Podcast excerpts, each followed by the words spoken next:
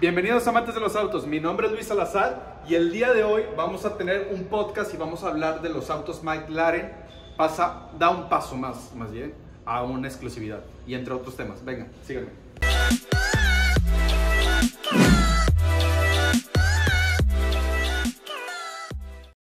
Bueno, el día de hoy, eh, aparte de McLaren, como les estaba platicando en la introducción, vamos a platicar también de un auto, o más bien de los autos más vendidos en México, bueno, y en el mundo. Los autos más baratos y más vendidos en, en todo el mundo. Estos autos los, son como 19, ¿no? Son Son- cerca- lo, lo ponemos en un tabulador de 19 Son, cada. son cerca, Luis, de 19 vehículos. Bienvenidos a las personas que nos están sintonizando este viernes, segundo programa del año. Son 19 vehículos los que los más vendidos. Sin embargo, bueno, no nos vamos a extender tanto. Vamos a hablar de los tres principales. Los tres Y primeros. recuerda que los otros los pueden encontrar a través de tus redes sociales. Sí, los pueden, nos pueden seguir en- ahora no nada más en redes sociales, sino que también estamos abriendo el campo de, de blogs. Ajá. Y de hecho, de ahí puedes ver toda la nota completa, ahí es donde se va a estar redactando completamente. www.autosluisalazar.com o si sus- tú nos estás viendo en el estado de Texas, en los Estados Unidos, www.autosluisalazar.com Eh. Con terminación Deutschland, Oye, Alemania. Oye, espérame, espérame. Discúlpame, Cristian. Teníamos el, el, el Cristian Masacre. Ah, sí, pero acá. ellos Andrés. Es que tenemos dos micros, y este, este y nos protegemos con este y tenía este acá. Pero bueno, vamos a empezar con la primera información que les hablaba Luis Alberto. El día de hoy les vamos a enseñar unas imágenes, mientras que van viendo las imágenes de los primeros tres carros eh, que se ponen en esta categoría, se les voy a ir leyendo las notas. Dice así, como ya de, de costumbre en amantes de los autos, siempre estamos preocupados por las últimas tendencias de los vehículos eléctricos más va- vanguardistas. A continuación te vamos a explicarles cuáles. Pero antes de darles la lista de los 19 autos, déjame te comento que actualmente en nuestro país existen desde hace muchos años distintos vehículos, incluso transportes de pasajeros y de carga eléctricos. Pues en algunos pueblos que son considerados mágicos, en los cuales hay callejones para poder entrar, existen vehículos como, por ejemplo Coca-Cola, que son muy pequeños y usan baterías para poder ingresar por las angostas calles de muchos pueblos mágicos. Vamos con el auto número... ¡Número uno! uno. ¡Eh! Sí, sí. El auto Renault Twizy, se llama Twizy. El Renault Twizy como, como twist. Twist. No, es más bien Twizy es con T, T, W, I, Z y Y al final. Excelente. Este carro, Ajá. la verdad es que me estaba echando ojitos. Ahorita que estamos viendo las imágenes, Ajá. eh, me estaba haciendo ojitos porque es un auto, es para una persona, inclusive creo que caben dos personas si no me equivoco, pero parece como si fuera una motocicleta, pero con techo. Órale. Ahorita lo están viendo en las imágenes. Este es como un huevito, este es un auto eléctrico, tiene un especial, una entrada de carga. La verdad, este auto a mí en lo personal me gustó mucho porque también te da un muy buen rendimiento, digo, para hacer un auto de 300 mil pesos, Ángel, Claro. de- distribuido por la marca Renault. Este auto te da como alrededor de 200 kilómetros por litro. Digo, obviamente un carro completamente citadino, recomendable. Y o- una cosita que no me gustó mucho es Ajá. que no trae clima. Fíjate que, que yo pienso, Luis, que cada vez los vehículos eléctricos están más a la vanguardia y al alcance de, de las personas. Y bueno, dices, va una cosa con otra. A lo mejor este vehículo no, no trae clima, pero pues mira, eh, abres la ventana, estás en pro con el medio ambiente y dices, qué mejor clima que el de la ciudad de Monterrey. ¡Ah! Contaminación. Entonces, ah, pues puede ser, Ángel, 300 mil pesos sin tener clima en ciudades como por ejemplo... eh, Bueno, aquí hace, aquí hace un calor extremo, como tú dices, o sea, sí está cabrón.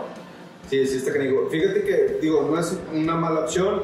Te- temas ecológicos, temas de, de practicidad. eh, yo creo que sí es una buena opción. Yo creo que por eso está posicionada en el primer, primer lugar. O sea, no, no creo que sea otra cosa. La verdad es que la introducción de autos eléctricos, como ya hemos visto en otros podcasts, que ya sabemos que es una tendencia y obviamente va a ir incrementando este porcentaje de, de autos. Y pues Y bueno, hay un segundo vehículo más popular en el país, Luis. A ver, platícame qué vehículo es el más. Cristian, uno. a ver, a ver, a ver, a nuestro cuando Unas digamos. tamboras, ¿no? ¿Eh? Unas tamboras. o Sí, puedes poner unas. unas no, las fanfarrias de No, no, la, unas, unos tambores. A ver, vehículo número 2. Número dos. Eh, qué bonitos estaban los tambores. ¿Cuál es el vehículo número 2, mi querido Luis? Bueno, pues ya como vimos a el Renault, vamos por el segundo. Es en el país, es Jack. Jack, Jack, como Jack in the Box. Jack, Como- sin la K. Exactamente. Igual, ¿Qué hace? J-A-C. Exactamente. Ay, se me antojó la hamburguesa. serie, porque Una Jack enraizado. Como, como dicen las, La en las serie caricaturas. Se me antojó un emparedado. no, no los he visto. Un emparedado. ¿Quién le dice emparedado, güey? Ah, bueno, sí, sí. sí. Sándwich. Un lunch, güey. No, güey, yo no, Yo podía, digo lunch. yo no podía pronunciar sándwich, yo decía sándwich. Ah, acá también dice lunch. Tú eres de barrio, güey, decís el lunch, un lunch de jamón. Yo creo que nosotros somos de barrio. mamá, es que me das un lunch de jamón. Ahí, ahí está, prepáratelo, prepáratelo ahí en el refri, ahí, ahí hay todo. Pero Andrés es de la B. Ah, no, Ah, no, no, de la el señor es fresa, Sí, güey. sí, sí. Ay. Oye, pues vamos a continuar para no extendernos. Jack, la serie E6, se llama 6. Sí. Uno, hay que investigar bien ese dato porque no me suena como que muy, muy bien el número. Ah, ¿Me ayudas ahorita, Andrés? Ah, qué güey. Cu- Cuenta con motor eléctrico que genera 67 caballos y 158 libras-pie y se alimenta con una batería de 41 kilowatts. O sea, tiene un, un bajo eh, forma de alimentarse, una baja cantidad de energía y por el costo de 495 mil pesos. Digo, Obviamente obviamente, caro. vaya, Es más caro que, que el anterior, de que el Renault. Sí, pero fíjate que es, es muy poquita la diferencia, digo, considerando que estás, para la gente que está considerando de que auto eléctrico y lo primero que piensa, si no me equivoco, Andrés, corrígeme, ah, es el Tesla, ¿no? Piensas en Tesla cuando te- dicen palabra auto eléctrico. Yo creo que se han posicionado demasiado Tesla con estos temas y en la, eh, ha posicionado la marca como, bueno, más bien el auto eléctrico, la marca Tesla posicionó al auto eléctrico. O sea, yo creo Ah. que es como, como cuando dices Coca-Cola, ¿no? De que Refresco. Sí. Eh, tratar de decir refresco Dice, es Coca. "Trae- tráeme, una coca, tráeme una Coca-Cola, porque Coca-Cola bien fría sabe mejor. Y Coca-Cola, tú podrías estarte anunciando aquí, pero mira, como no lo haces, te tapo. Y para que vean que Coca-Cola no nos patrocina, vamos a decir esto. Mm. Se me antoja una Pepsi. te Porque antoja como una- que esto no No. Ojo, auto eléctrico Jack 495 mil, un auto comercial, eléctrico, alrededor de medio millón, casi casi, o no casi casi, lo que te cuesta un auto premium. Eh, hablando en marcas, por ejemplo, Mercedes, BMW, e inclusive Audi, hay diferentes opciones en ese rango, obviamente de gasolina, motores de gasolina. Y número 3. Número 3, tambores.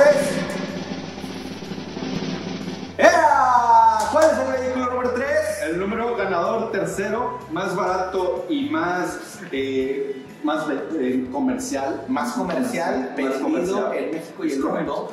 Más comercial y, Déjame te digo cuál es. Aqua MX. El agua como el motel.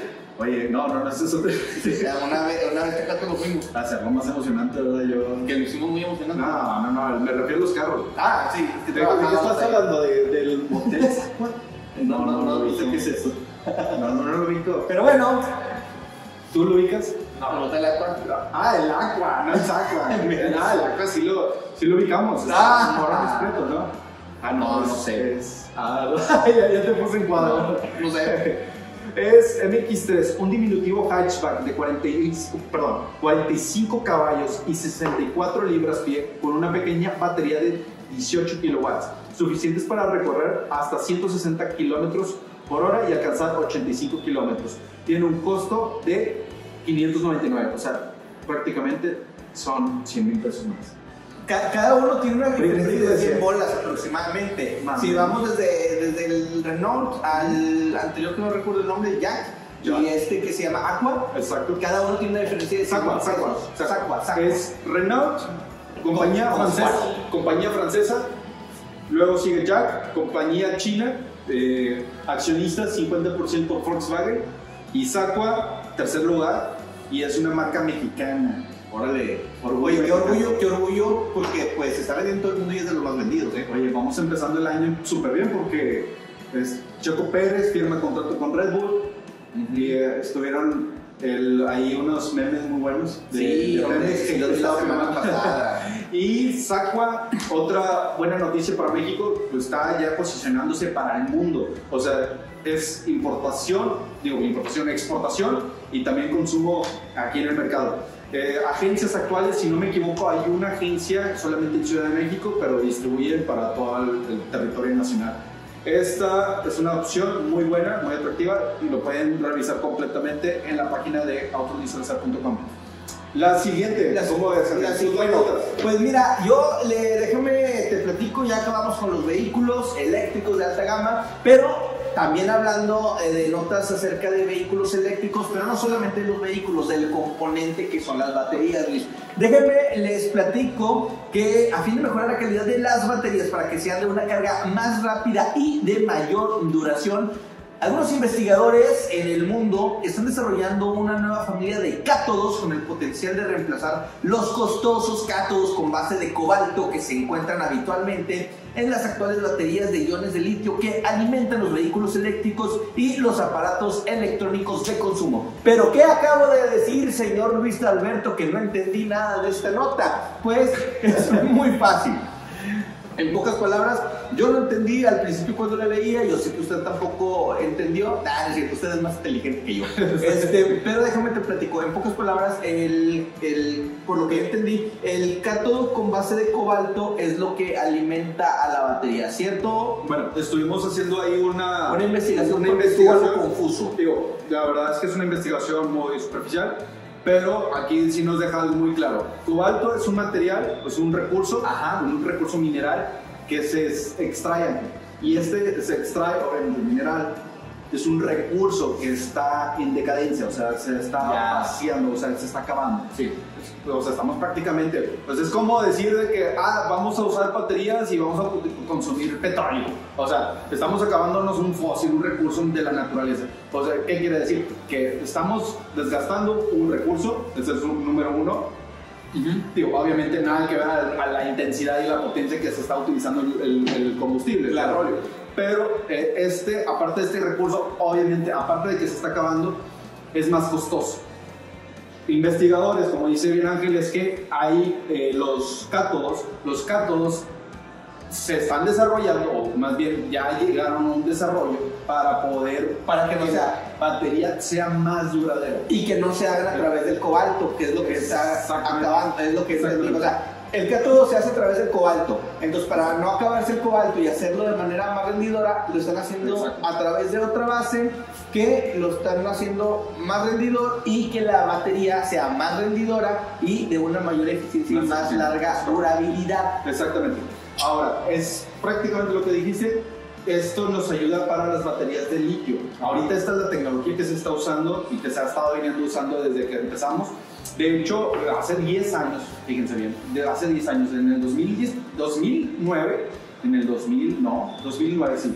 Sí, 2009, sí, ¿cómo no? Sí, en el 2009 se, estas baterías bajaron sus costos un 87%. Imagínense, en 10 años un 87% el costo de, de estas baterías de litio. Con estos desarrollos, obviamente que ya no son tantos de, imagínate que son lo más costoso de la batería de litio, obviamente es la parte de litio, también el cobalto, pero si están reduciendo un costo de un recurso para hacer la batería y si en 10 años bajó el 87%, imagínate cuánto va a bajar en 10 años crear baterías y sin dañar al planeta. Yo creo que esto es muy, muy importante, se me pone la piel y me, ah, bueno, yo, a mí me gusta mucho soñar y, veo mucho el futuro. Este, me gusta ver el futuro, no que lo vea, porque ya, ya te conozco. Este, ¿Me puedes leer la mano también? ya, vi, ya vi tu video que andas haciendo limpiezas de, de, ¿cómo se llama? El mercado Juárez, yo Es que cuando empezó el año hice un video, ya lo debieron haber visto, en el que me hago un limpia ahí con, con una amiga que con una amiga, con tu amiga, es buena. Una amiga muy buena onda. Se me hace que no es amiga, es un amigo. Bueno, pues, Pero, pues bueno, qué chido, ¿no? Qué chido que hagan este tipo de desarrollos de baterías para eficientizar la calidad de los vehículos y como yo siempre se los he dicho, yo estoy muy a favor de los vehículos de batería porque les doy muchas contras Actualmente, sin embargo, bueno, pues aplaudo la idea de eficientizar este sistema en pro del medio ambiente. Ángel anti-eco-friendly. No, no se crean. No, se gasolina. Y rato huelga contra Ángel. No, no. Bueno, eh, Vamos yo, a- te, yo te preparé otra información. sí, Ah, no, esa, no, sigues tú, ¿verdad? Sigo yo, Sigues sigo tú, yo. ¿no? ¿Cómo? Es la nota De McLaren. Como quieran vean McLaren. Ahí dice, ahí detrás del celular ahí dice McLaren. Deja tú, Aurelito, con eso, del McLaren. Ah, Les voy a leer una nota mientras que les dejo un video súper padre de, de, este, de este coche. Cristian, aquí mete imágenes. No, mira. Clientes le piden a McLaren que no fabrique, o sea, escuchen bien, clientes, o sea, los usuarios, no a McLaren, no los directivos, no empresas, no nadie, los usuarios. Los mismos usuarios de McLaren piden, solicitan que no fabriquen tantos carros para que sigan cotizándose. ¿A qué se refiere? Pues más exclusividad, como les venía diciendo en la introducción de, de este video. Y ahora vamos a platicar. Ahora vamos a hablar de vehículos de lujo que pues déjame te comento que enviaron correos electrónicos de la compañía McLaren. Distintos clientes y dueños de estos lujosos automóviles pidiéndole a los encargados de esta importante gama de vehículos de lujo que no fabrique tantos vehículos, así como lo que están, así como lo están escuchando. Ay, Estas, no, personas, estas personas no quieren que cualquiera pueda tener este automóvil de lujo, o mejor dicho, que no existan tantos, pues por el estatus, por la gama que esto representa. Justamente en un importante portal de vehículos se informó que fueron muchos los correos electrónicos que solicitaron la marca mantenga un bajo perfil y no busque producir demasiados automóviles al año, ni tampoco aliarse con algún otro fabricante con fin de desarrollar un vehículo con menores costos. Es que mira, es que fíjate que está está súper interesante esa nota porque dices, eh, es un vehículo de alta gama que efectivamente no quiere que existan muchos, de por sí no existen muchos. ¿m? Y no son muchas las personas que los pueden adquirir. Entonces dicen, ¿sabes qué? Es un vehículo que solamente algunos pueden tener y lo hacen de una gama alta, lo, lo hacen que, que se incremente el valor costo. Y dicen, Correcto. "Ay, tiene una no mames, Y le sucede algo, un efecto, Ángel, es como, es, es como, te quiero poner un ejemplo muy sencillo, o sea, obviamente entre menos, o sea, es oferta y demanda, o sea, entre menos productos haya, también los precios suben, literal. Hay quienes que dicen, no, es que todos los carros se deprecian. No, eso no existe. También existen autos que aumentan su valor por obviamente razones de exclusividad. Inclusive hay autos que son ediciones especiales, están enumerados. Hay muchas marcas como por ejemplo Porsche, está en infinidad.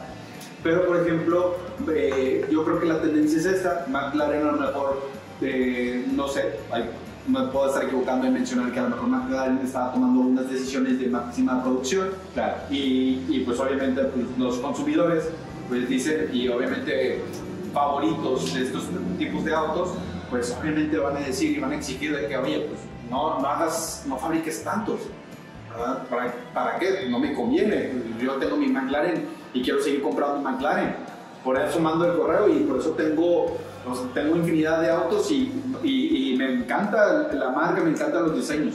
Y pues esto pues obviamente le puede perjudicar a la compañía de McLaren. Fíjate que muy importante, eh, mencionabas algo, estas personas solicitan a través del correo electrónico a uno de los eh, importantes jerarcas de la compañía. A ver, te, te debo el nombre de, de esta... Está. Mike Flewitt, no, no sé cómo se pronuncia, F-L-E-W-I-T. Flewitt, No, tú eres francés, ¿no? Sí, A ver, Mike Flewitt. Flewitt. Sí, así como tal. Bueno, justamente... Lo dije bien. Es, eh, las personas le, solicitaron a, esa persona, A este, Mike, a Mike. a mi compadre El Miguelito, Miguelito. este, que no fabricaron tantos autos Ah. y, y fueron, dice que diariamente son constantes los correos electrónicos que él recibe y pues se está analizando. Es una idea que se está analizando. No es que. Aquí algo muy importante. Cada persona que compra un vehículo McLaren, el, esta persona, mm, eh, Mike, se comunica por correo electrónico para saber cuáles son las necesidades y las intrigas que puede desarrollar cada uno de, estas, de estos dueños de Claro. Eh, es una atención muy personalizada. Es- y, y- y no quieren que se produzcan en masa o que se produzcan de más vehículos. ¿Para qué? Pues de alguna manera genera un estatus ¿no? dentro de la sociedad, genera un incremento, como tú bien lo decías, en el vehículo. Y bueno, es algo muy, algo muy, es algo que está analizando la empresa, no es que hayan tomado una decisión, sin embargo, bueno, pues a lo mejor en los próximos podcasts tendremos noticias. Tal vez, de hecho, digo, al final del día, yo, precisamente como lo dijiste Ángel, yo creo que por desarrollo de la marca, yo creo que sí tienes toda la razón y, y en ese aspecto de que se le llama detección de necesidades, pues al final del día anticipadas y tal vez no es porque sea una mala decisión de fabricación de que lo estén haciendo el día de hoy, pero se están anticipando a ese tipo de realidad que pudiera existir. Digo, no, no le demos prejuicios, ¿no? Se podría decir. Así es, mi querido Luis, Pero bueno, vamos a pasar a la siguiente información y déjenme les comento que Volkswagen está desarrollando robots para carga. El gallo Claudio salió de mi garganta, señores. Sáquelo. Vamos, vamos de nuevo, vamos de nuevo, esto no pasó. 5, Cuarta, 4, pega. Nada, no te creas, no. Volkswagen está desarrollando robots para cargar vehículos eléctricos. ¿Pero qué dices aquí? Claro que sí. Mira, déjame te comento que a fin de brindar una estructura de carga de calidad y con mayor eficiencia, la firma alemana Volkswagen ha desarrollado un robot para cargar automóviles eléctricos. Esta idea, mi querido Luis y mis queridos eh, escuchas, nació luego de que en nuestro país existen muy pocos lugares para carga de vehículos eléctricos, a diferencia de tanta gasolinera que hay dentro del área metropolitana de las importantes ciudades, tanto de México como en muchas ciudades del mundo. De esta manera fueron desarrollados algunos prototipos de robot autónomos de carga móvil. Este es uno de los conceptos de carga visionarios con el que la compañía alemana espera ampliar su infraestructura de carga en los siguientes años. El objetivo, mi querido Luis, es lograr la carga totalmente autónoma de vehículos en áreas de estacionamiento restringidas, como pues los, son los estacionamientos subterráneos. Aquí hay algo muy importante que les quiero comentar. Por ejemplo, en algunas eh, plazas comerciales de la ciudad de Monterrey, que es donde grabamos este podcast, Monterrey, Monterrey. Monterrey de mis sueños y de mi corazón, tú llegas y en algunos estacionamientos eh, existen los centros de, de- de carga. Sin embargo, a veces no son suficientes, están ocupados, llegas y están ocupados algunos cajones. Oye, traigo un chingo de gallitos, ¿eh? Por, por tomar Coca-Cola. por tomar Coca-Cola, Ah, no tomen qué mal. Coca, tomen Pepsi. Este, entonces, este, tú llegas, está ocupado el lugar, y tú llegas en tu vehículo eléctrico, si es chingado está, está ocupado este lugar, ¿cómo le voy a hacer? Te tienes que esperar, tienes que esperar a que esta persona termine para poder agandallar el lugar y, y cargar tu vehículo. Bueno, pues ahora Claro. ya no. Ahora lo, con lo que están desarrollando estas personas es que tú llegues a los estacionamientos, ¿sabes qué? Esta es una base fija, Claro. está ocupada, pero bueno, pues vamos a buscar, ah, mira, ya anda un robotcito, tú vas al robotcito, no sé si le tengas que insertar dinero, si le tengas que poner algún tu tarjeta de crédito. Oye, o, una, traigo- o una membresía, tal vez. Puede ser. Sí, eh, de alguna manera para hacer efectivo el pago. Negocio. Y te lo llevas hasta tu vehículo, el robotcito, y carga tu vehículo y así no tienes que estar buscando un lugar que tenga justamente ese centro de carga. Tú vas por tu robotcito, imagínate que están toda la línea de robotcitos ahí esperando que llegue un cliente, lo agarras, te lo llevas, lo terminas y lo regresas a su lugar. Claro. ¿Cómo ves? Pues me, me parece interesante, pero me, me gusta también decir no. ¿Por No qué? me gusta tanto.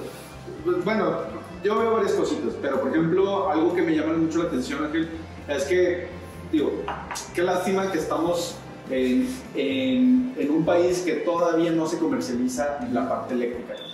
Ahorita México no tenemos esa venta. O sea, tú, por ejemplo, vas a Comisión Federal, no puedes lucrar con la energía Claro. de Comisión Federal. Sí, O porque sea, es una concesión Exacto. que está... Sí, sí, sí, sí, te entiendo. o sea, al final del día, esto hace frenar, o es una cadenita que te hace frenar a, a- a poder desarrollar este tipo de tecnologías. Y al final del día, son tecnologías y es trabajo. O sea, es, es toda una infraestructura. Y esto, pues a mí, digo, está muy padre el concepto. A lo mejor en unos años lo vamos a ver, no ahorita ya de ya, pero yo creo que a lo mejor en unos años más. Y también depende mucho de este tipo de infraestructura que vaya a existir. Ese es por un lado. Otra cosa que Volkswagen ya tuvo un desarrollo en, en Estados Unidos, después de la demanda que tuvo una demanda, sí. de diésel, pues obviamente dice Estados Unidos, oye, pues bueno, ¿de qué manera me puedes compensar esa demanda? Y lo que hace Volkswagen es hacer una red en Estados Unidos de puras cargas, de cen- centros de carga, perdóname, centros de carga en todo el país para que puedas hacer eh, distancias o viajes largos y pues obviamente no tengas ningún problema para poder cargar. Y obviamente lo hace con la introducción de los nuevos autos eléctricos, o sea, Claro. van a la mano. Esta compañía se llama Electrify y, y esta es pues, una red que, que es un socio ahí comercial de- del grupo Volkswagen y pues puede ser que tenga algo que ver con... Yo tengo una duda, Luis. Este, estu- hace dos años estuviste en Alemania. Sí, hace tres tres años. años, estuviste en Alemania, justamente en Volkswagen. Eh, estuvimos en, en- bueno, fuimos a, la, a- no a la planta, es al- a la academia de, de Audi. A la Academia de Audi. Ok, eh, ¿viste algún desarrollo, algún prototipo de vehículo eléctrico o bien en algún centro comercial o en las calles de Alemania? ¿Viste algunos centros de carga? ¿Son, son más frecuentes o, o cómo lo viste? Fíjate que todo lo todo lo contrario, ves más bicicletas, ¿no? Pero, pero sí, a muchos, muchos autos, obviamente, con un segmento muy premium. Y, pero sí, o sea, la mayoría autos, digo, bicicletas, muy poquitos autos eléctricos no, no, no se ve con tanto auge como a lo mejor ya lo estamos empezando a ver a lo mejor a la vuelta de la esquina. Cristian, ¿puedes meter aquí imágenes de Alemania? Pero sí, o sea, casi, casi no me tocó ver mucho. Eh, Sobre todo porque también fue hace tres años. Yo creo que también aquí ha estado evolucionando. Oye, que, que por cierto, déjenme, déjenme que les cuente que, que Luis tiene una experiencia bien chistosa en Alemania. No, no, no lo digas. sí, sí, la voy a decir. Que resulta que te prestaron un vehículo y ibas en contra. Ah, sí, sí, sí. Es que eso no se menciona. Platícala, hombre. No, nos tuvimos una dinámica dentro de la academia, bueno, no dentro de la academia, la, la academia pues te ponen dinámicas muy divertidas, de una forma de aprendizaje bastante padre. Y el Q2 que nos, que fue en su momento de lanzamiento, que todavía no se llegaba aquí a México, me la prestaron y pues obviamente pues yo no tenía problema por manejarlo, obviamente. Pero, pero las calles eh, sí están un poquito más complejas y sí me tocó llegar a, a entrar en un crucero y en ese crucero eh, pues eran que, como tres o cuatro entradas de otros autos. O sea, era un crucero muy, muy complejo, ¿no? Y dentro de ese crucero pues dices, ¿para dónde le agarro, no? ¿Para dónde me voy? Y íbamos un grupito de cuatro personas y en eso me meto considerando que la calle es una calle pues normal, ¿no? En eso de que, de que, o sea, le di, o sea, yo le di como quiera y, y ya nada más venía un carro de frente me empezó a pitar, pero pi, pi, pi, o sea, Te rayó la madre. Bien rayada. En alemán. Pero yo creo que fue más advertencia más que rayada. Te digo algo, o sea, nada que ver con la educación vial. O sea, por ejemplo, de- si vas lento, pues ah, se te respeta. Todo ese tipo de cultura vial, nada que ver. Nos falta muchísimo, o sea, para llegar a eso. La verdad es que yo creo que, y, y eso pienso, que fue más bien de que me quiso avisar, ¿no? Te Que quiso ser buena te onda. asustaste, güey. Eh, Pues la verdad me entró algo de nervios, algo de nervios, me puse nervioso y sobre todo pues, porque me llevaba responsabilidad, ¿no? No O sea, cuatro ¿Era personas. una vuelta larga?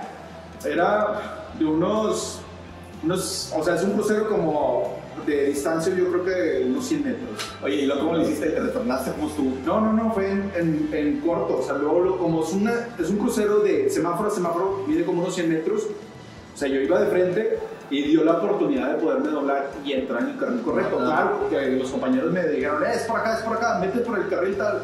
Y ya me ayudaron y si yo creo que si hubiera estado solo, yo creo que, no, yo creo que le sigo en contra. No, sé. No te ningún policía. No, el policía, fíjate que, que no, no me tocó. Pero, no, pero de que te dije, "Eh, No, no, no, no me llama la atención. Lo que sí es que a una compañera le pasó algo de que un accidente y me sorprendió porque pues, la atención fue de que el accidente para los 5 minutos Ángel, 10, ya tenía, un- ya tenía un helicóptero, ya tenía protección, ya tenía ambulancia, ya tenía todo. Órale. O sea, la, comunicación, y volvemos a, a tanto comunicación de automóviles, comunicación de carretera. Vaya, o sea, sí es una, digo, no me quiero imaginar Es una dinámica eléctricos. súper rápida, ¿no? Sí, exacto.